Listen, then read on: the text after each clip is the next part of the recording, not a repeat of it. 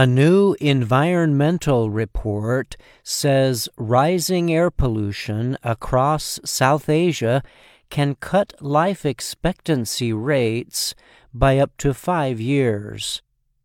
South Asia includes the world's most polluted countries, including India, Bangladesh, Nepal, and Pakistan. The area accounts for more than half of the total lives lost worldwide to pollution, the Energy Policy Institute said in its latest Air Quality Life Index. The Institute is part of the University of Chicago. The report blames the air pollution dangers on fast industrialization and population growth across South Asia. Researchers estimate the area currently has particle pollution rates that are 50% higher than at the start of the century.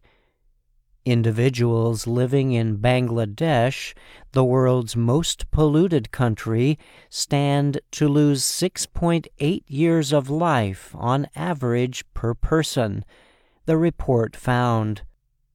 This compares to 3.6 months in the United States. The information is based on satellite data used to estimate the effects of increased airborne fine particles on life expectancy.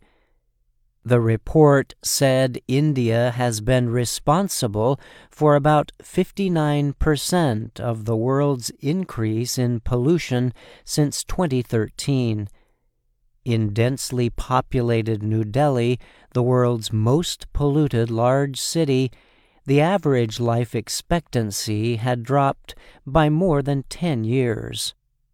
The report called for cuts in worldwide levels of lung harming airborne particles to levels sought by the World Health Organization, WHO.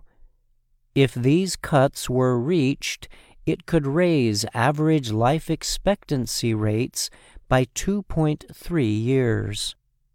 A person living in Pakistan would gain 3.9 years from meeting WHO pollution guidelines, the report added. And in Nepal, a person would live 4.6 years longer if the guidelines were met. The report noted that China has worked to reduce pollution by 42.3% between 2013 and 2021.